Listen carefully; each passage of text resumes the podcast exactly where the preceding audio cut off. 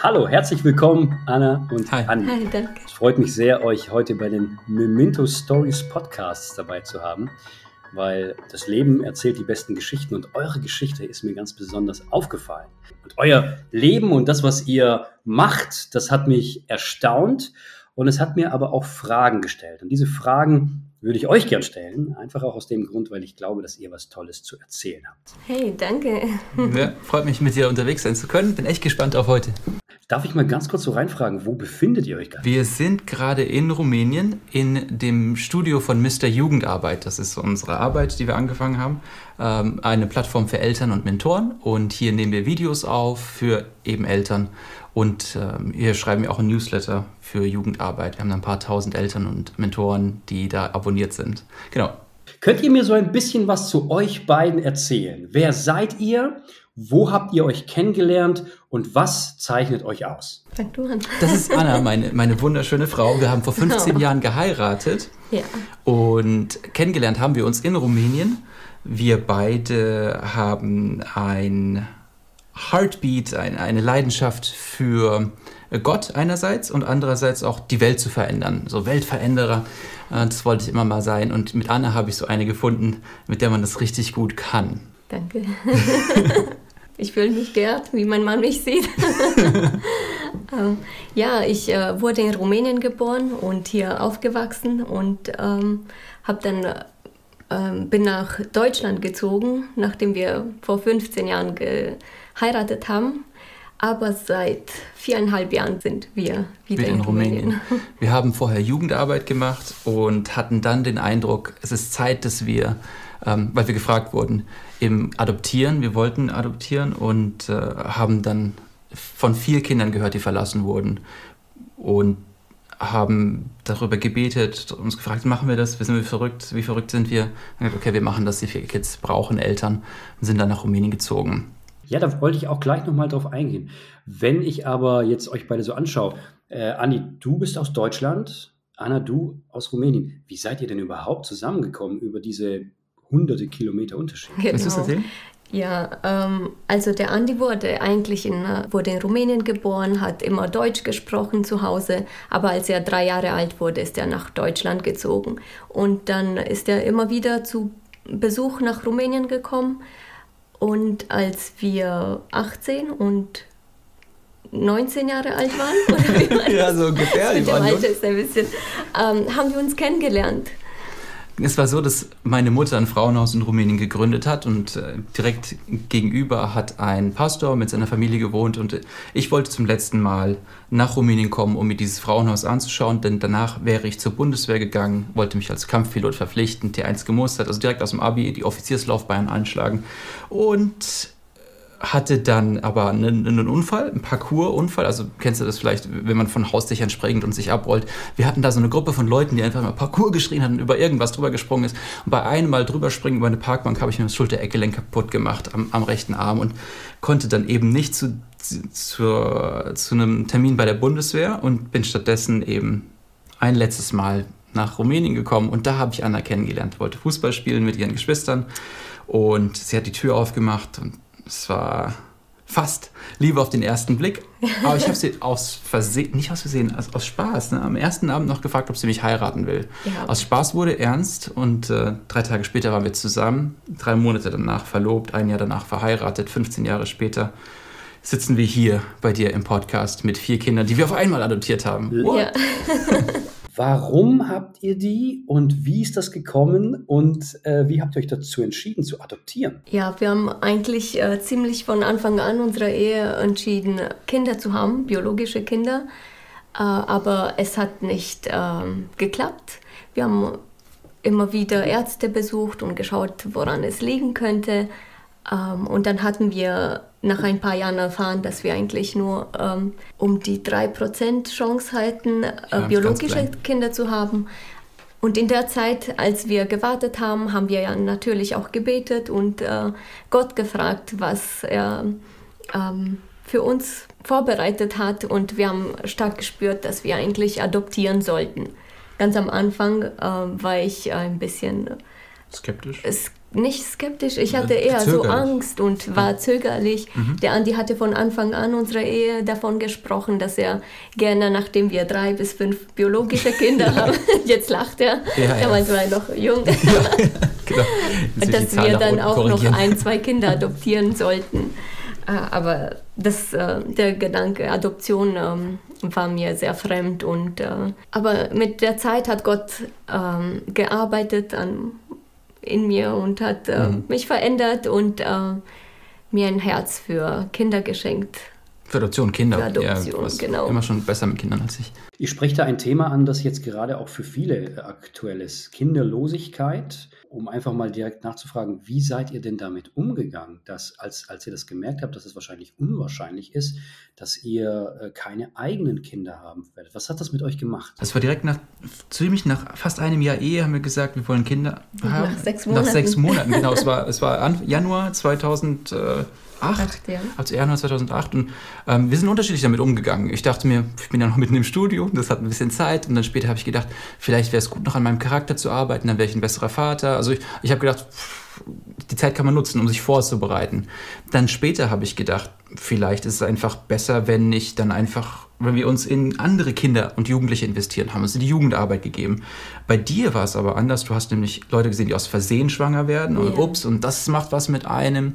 Oder wenn man Leute sieht, die sagen, man muss einfach mehr dran arbeiten. Also man fragt, liegt es an mir? Was muss ich ändern? Oder ist es eine ungerechte Welt? Also die ganzen Spannungen ne, sind wir durchgegangen. Ja. Mhm. Bis, bis, wir dann gesagt haben, okay, wir adoptieren, sind dann auf eine Warteliste gekommen. Adoptionswarteliste, wir haben einen Kurs gemacht im Landkreis Lörrach, haben gewartet, sind dann aber ähm, in die Schweiz gezogen und wurden damit dann von der Warteliste runtergenommen, weil die Schweiz ist ja nicht europäisches Ausland für Deutschland. Und ihr sprecht jetzt oft so über euren Glauben und gleichzeitig macht das ja was mit einem. Hat euch das irgendwie in eurem Glauben, vielleicht definiert ihr mal Glauben. Was, was bedeutet das für euch? Für mich ist es Vertrauen, dass äh, Gott äh, existiert, mich liebt, eine Beziehung zu mir haben will und äh, es ist eine Überzeugung ähm, ein Festhalten an, an, dem, was man nicht sieht. Na gut, ich habe Theologie studiert und jetzt kommen automatisch die ganzen Texte. Ja, aber ja. Und was hat das mit eurem Glauben gemacht, als ihr gemerkt habt, hey, also ich gehe mal davon aus, jeder gläubige Mensch glaubt, dass Gott etwas Gutes für einen will und ihr könnt jetzt aber einen eurer größten Herzenswünsche nicht erfüllt bekommen. Was macht das mit dem Glauben? Ja, am Anfang war es ziemlich ähm, so schwierig und äh, wir hatten gebetet und geweint und äh, es war nicht, es war nicht einfach für uns und wir haben schon äh, drunter gelitten.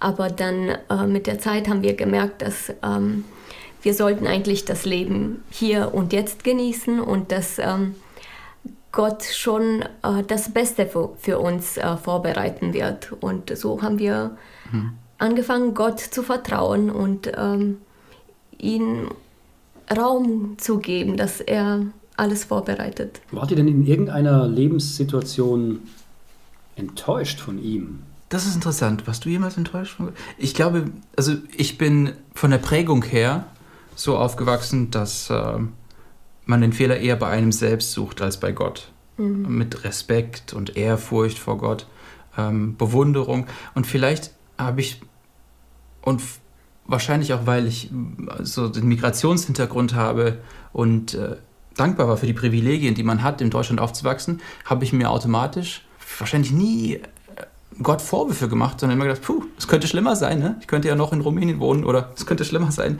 Ähm, mein Vater ist äh, Pastor und ich habe jeden Tag Gottes Wort gehört und äh, es war uns, es wurde uns so beigebracht, dass ähm, Gott immer das Beste für uns hat und dann haben wir irgendwie auf das vertraut und ähm, haben uns entschieden, das zu glauben. Ja, entschieden, öfters, entschieden das genau, zu glauben. Das genau. war ein wichtiger Schritt. Es waren öfters Tage, wo wir geweint haben und wo wir uns gefragt haben, wieso wir. Wir haben echt gedacht, es ist eigentlich ungerecht. Wir hatten ein Herz für Kinder, wir ähm, wären äh, gute Eltern gewesen, ähm, aber andere ähm, werden schwanger aus Versehen und wünschen sich die Kinder nicht. Und da hatten wir uns schon gefragt, wieso Gott sowas zulässt. Vielen Dank für diese ehrlichen Einsichten, die man ja auch erstmal zugeben muss. Ne? Und jetzt habt ihr aber doch vier Kinder, die ne-, nebenbei so glücklich aussehen. Was ist dann passiert? Willst du?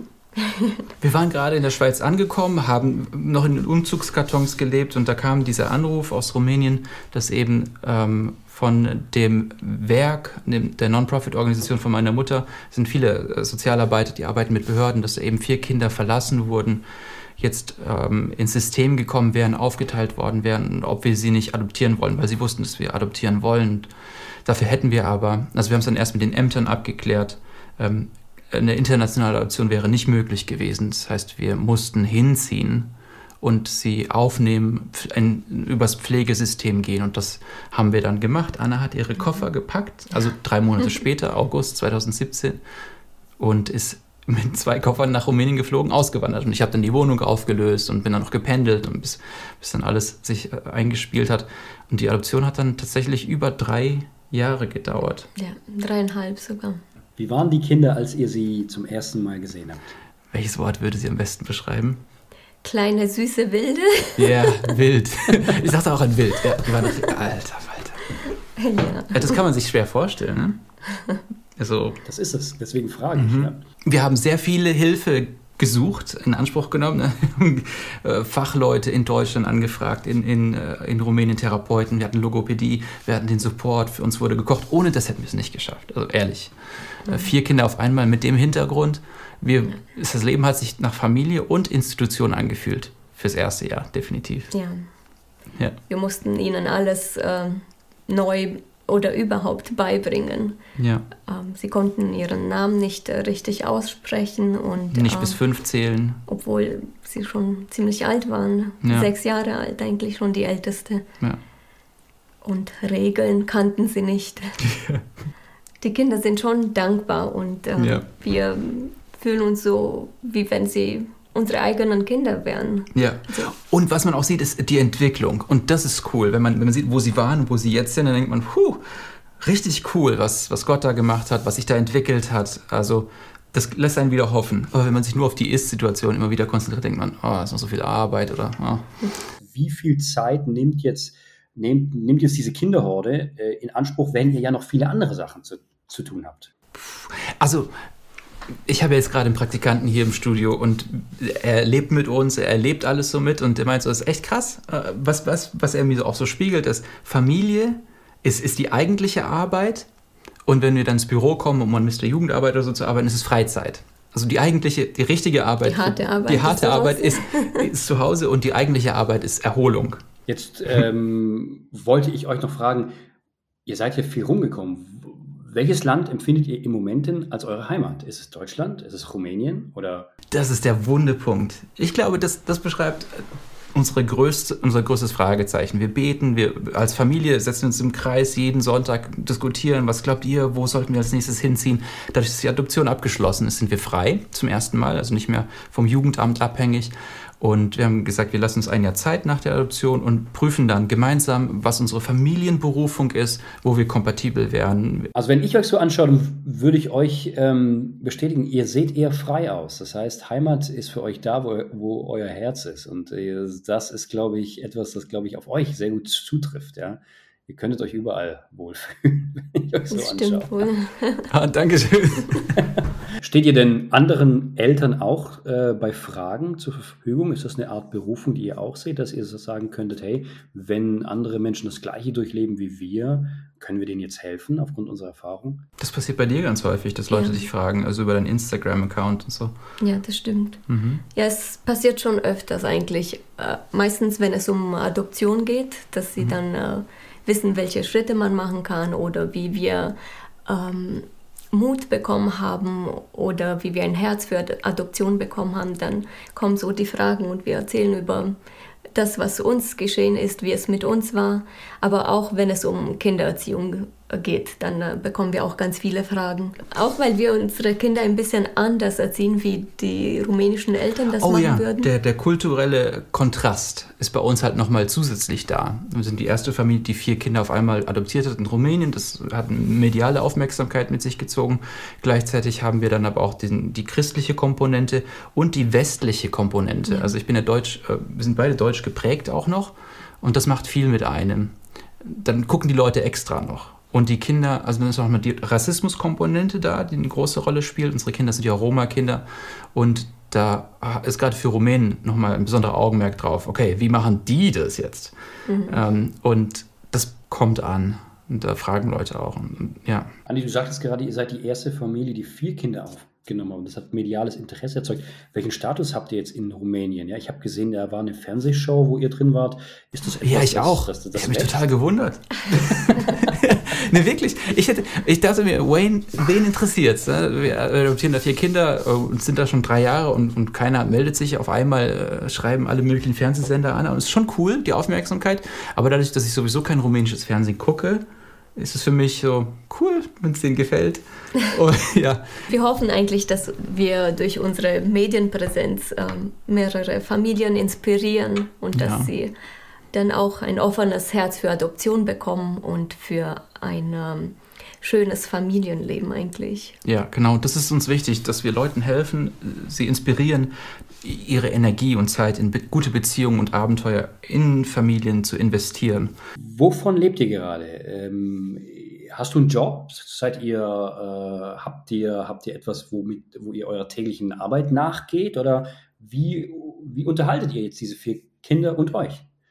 Ja, wir, ich habe einen Verein gegründet, der heißt Mr. Jugendarbeit in Basel und über den äh, sammle ich Spenden ich würde sagen, die Hälfte von unserem Einkommen kommt dann über Spenden über diesen Verein und wenn der wächst, dann kann ich dann auch irgendwann all in gehen und die andere Hälfte durch Freelance-Arbeit. Ich mache Marketing und Gen Z, äh, Fortbildung, unterstütze Firmen, ja, alle möglichen Firmen im, im Marketingbereich. Ja, das heißt, man kann euch also auch unterstützen. Das Geld kommt auf jeden Fall auf, an einer sehr authentischen Stelle an. Sehr gut. Ja, okay. danke. Ja, ja, ich danke euch auf jeden Fall jetzt für die äh, Zeit, die ihr hattet, mit mir darüber zu sprechen. Ich hoffe, wir konnten auch andere, vielleicht Eltern, die ähm, mit ähnlichen Problemen kämpfen, ja, und die fragen, äh, wo kann das alles hinführen, ähm, eine kleine Inspiration geben.